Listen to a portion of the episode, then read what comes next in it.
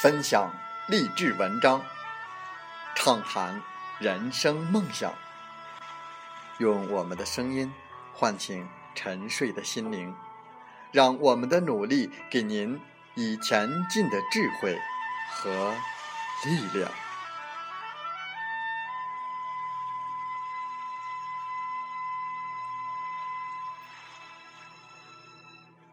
打开心门，朝向大海。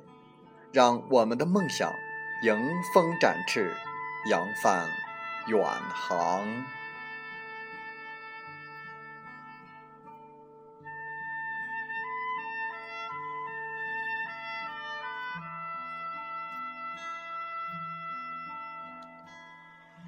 欢迎来到荔枝电台，您现在收听到的是《听海风吹》节目，我是主播吉远。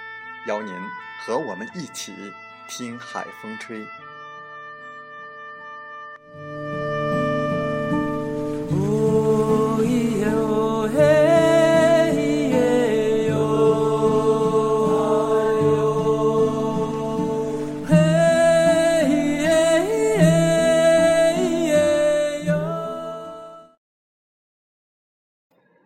在本期的《听海风吹》节目中，我们分享文章。不断努力，才能配得上更好的明天。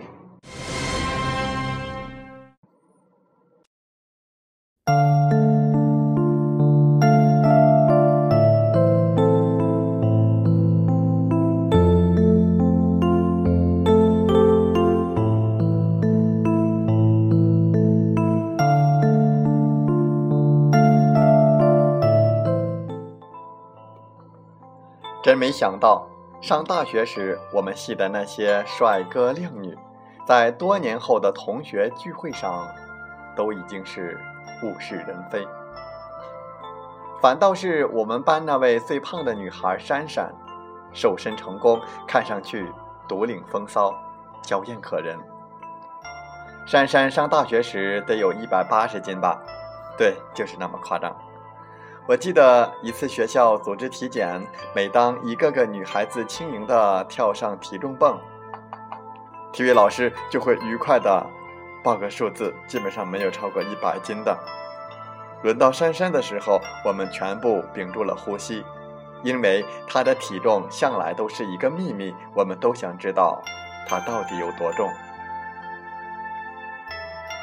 珊珊缓缓地、笨笨的。走上了体重泵，自卑的闭上了眼睛。体育老师笑着说：“九十，九十，九十公斤。”我们都忍不住大笑起来。珊珊跑了出去，一直往操场的外面跑去。我们这才意识到自己错了，也赶紧去追她。没成想。珊珊一下子摔倒在了操场的门口，我们又忍不住笑起来。年轻的我们那时太自以为是，哪里会顾及一个胖女孩的自尊心？毕业之后，大家都顺利了，签了工作，唯独珊珊一直没有勇气去面试。她好像一直在逃避去找工作这件事。于是，她顺理成章的去考研。那时候，他为自己设定的目标是北京的一所名校，但他的成绩并不好，所以班导师开玩笑的对他说：“这不是去做炮灰的节奏吗？”我们轰然大笑，珊珊低着头，没有说话。事实上，珊珊第一年的考试果然没有考上，但我们隐约的觉得她好像瘦了一些。那时我们都工作一年多了。很多女生都开始学着打扮自己，唯独珊珊，一年都在全力考研，没有上班。所以大学同学聚会的时候，珊珊只和同学打了一个照面，就回去学习了。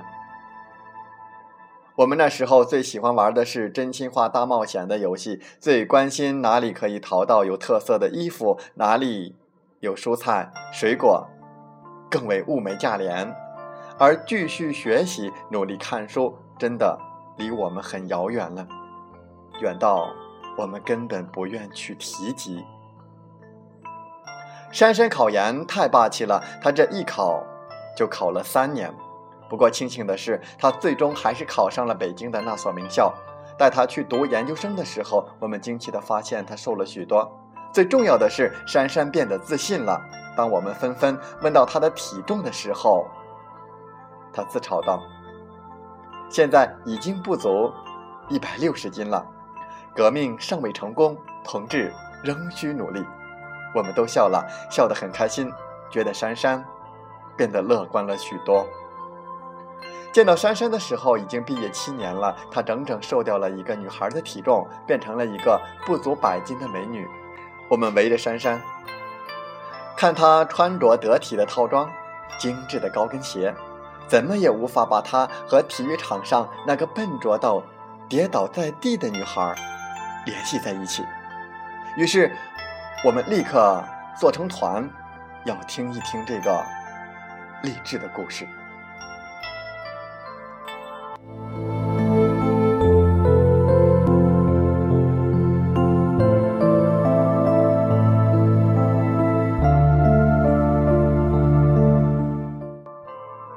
珊珊说，她很胖的时候，内心深处的感觉就是害怕，她不敢出门买衣服，不敢出门相亲。不敢吃高热量的食物，不敢出去旅行，他就是莫名的恐惧。这一切都是因为自己太肥胖。没办法，他只好把自己关在屋子里看书、背英语单词、复习考研。最初准备的时候，大半是有些逃避的感觉，并没有真的想要考上。后来他发现自己逐渐进入了努力学习的状态。如果一天不看书、不学英语，他就会害怕，觉得自己很快就要被淘汰了。为了顺利的瘦下来，他做过很多极端的减肥项目，比如针灸、节食、瑜伽等等。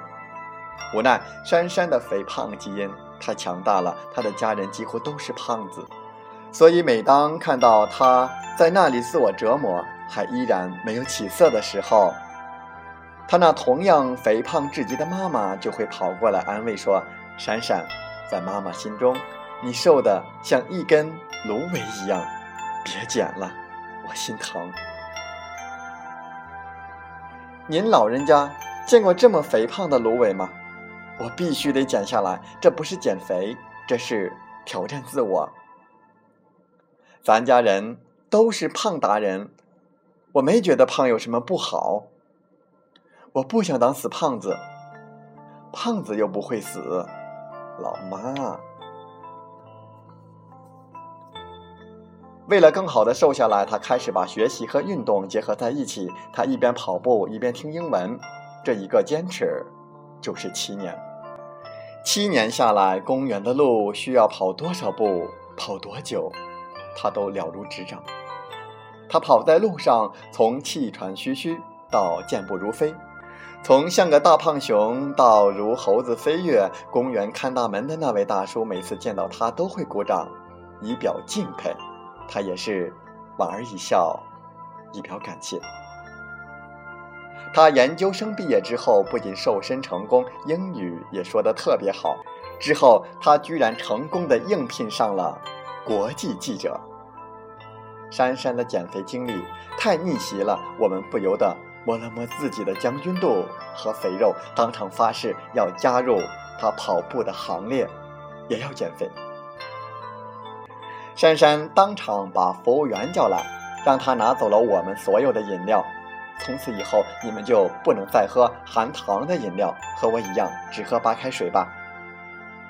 刚刚还信誓旦旦的我们，顿时没了底气，还没有开始跑步，只是简单的没收了咖啡和果汁。就已经让我们惊慌失措，于是大家纷纷退步，表示胖下去也没什么。还有一个违心的家伙，颤抖着双下巴说：“自己根本就不胖，挺享受现在的状态。”珊珊潇洒地站了起来，把白开水一饮而尽。你们几个继续，我去约会了。那一刻，我突然想起刚刚大学毕业时的他，他是那么的害羞，总是不敢站在公众的场合。不敢高声的说话，不敢谈恋爱。现在的他截然不同，那种自信、淡定、气定神闲，让人着迷。我们都在感慨，也许人的美丽也是有阶段性的，但前提是你勇于改变自己，愿意为成为那个更好的自己而努力。而这个努力，这过程，我们不知道要多久。就像走在茫茫的黑夜当中，就像跑在晨雾中，我们都不知道前方何时会亮起一盏灯，但是必须跑下去。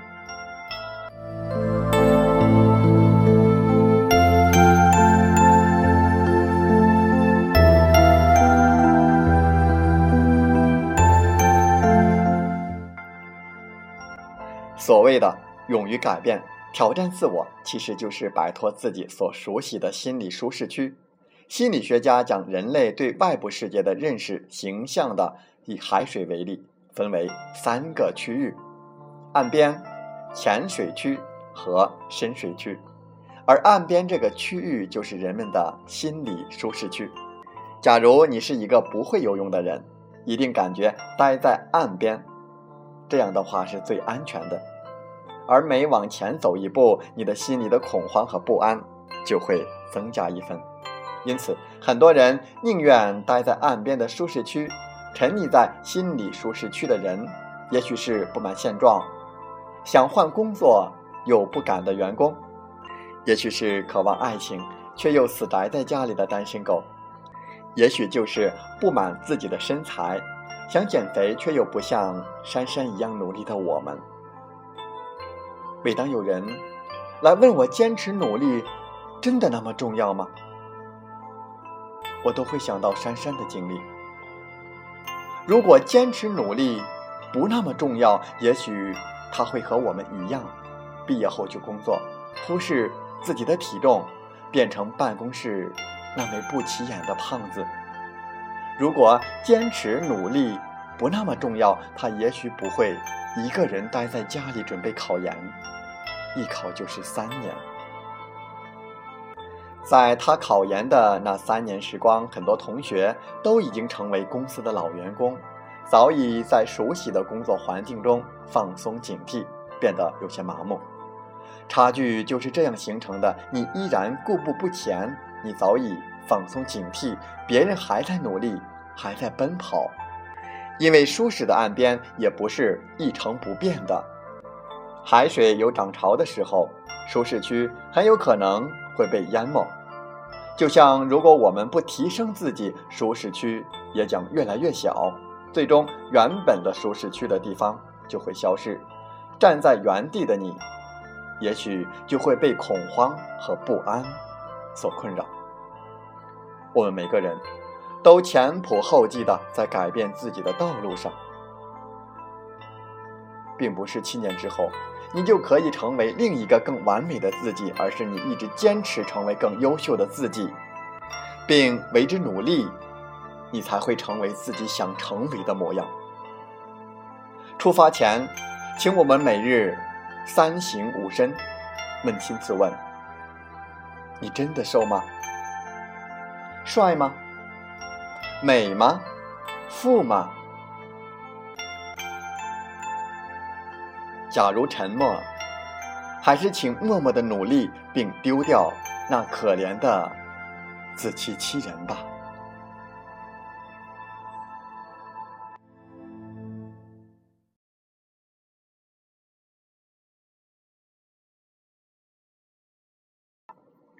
风从海边来，年轻人，别太要面子。因为你没有资历，也没有资本，你的面子不值钱。谁都从卑微开始，这就注定要承受别人的冷眼和忽视。别因为自己的宝贵的面子而一生处于贫穷和卑微之中。告诉自己，暂时的低头不可耻，以后长久的抬头才可贵。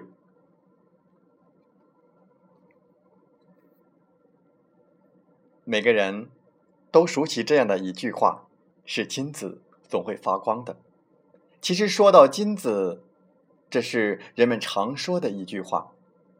其实金子是不会发光的，金子的光芒不是金子自身发出的，而是金子反射别人的光芒，是金子就会发光。这是人们对金子价值的一种误解。金子的价值不是因为金子自己能够发光，而是因为他能够把别人照射在自己身上的光芒反射给别人，去照亮世界，照亮别人。也许不是每个人都能发光，但我们仍然可以做一块金子，把别人发出的光，把别人照射在我们身上的光，再反射到别人身上，反射到更多的人的身上，让别人亮起来，让更多的人亮起来。你就是一块让别人亮起来的金子。只有你爬到了这座山顶，山才会支撑着你；只有你的境界提高了，这个境界才来提升你；只有你关心别人，别人才会关心你；只有你爱护这个环境了，这个环境才会爱护你；只有你的亲人幸福了，你才会幸福；只有你自己成功了，朋友才会离你更近。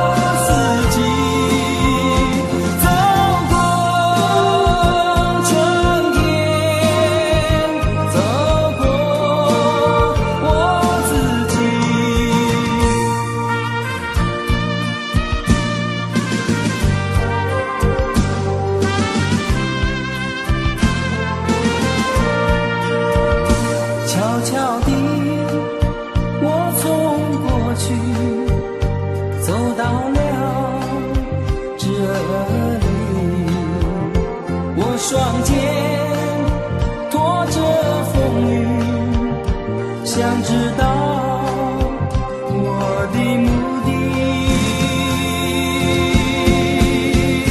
走过春天。好了，在节目就要结束的时候，我想说感谢您，感谢您和我在荔枝电台相遇，更有幸通过电波交流。如果心灵被触动，有共鸣，请加微信七五二三四九六三零。喜欢我们的节目，请点赞并转发分享。为方便收听，请订阅“听海风吹电台”。我们下期再会。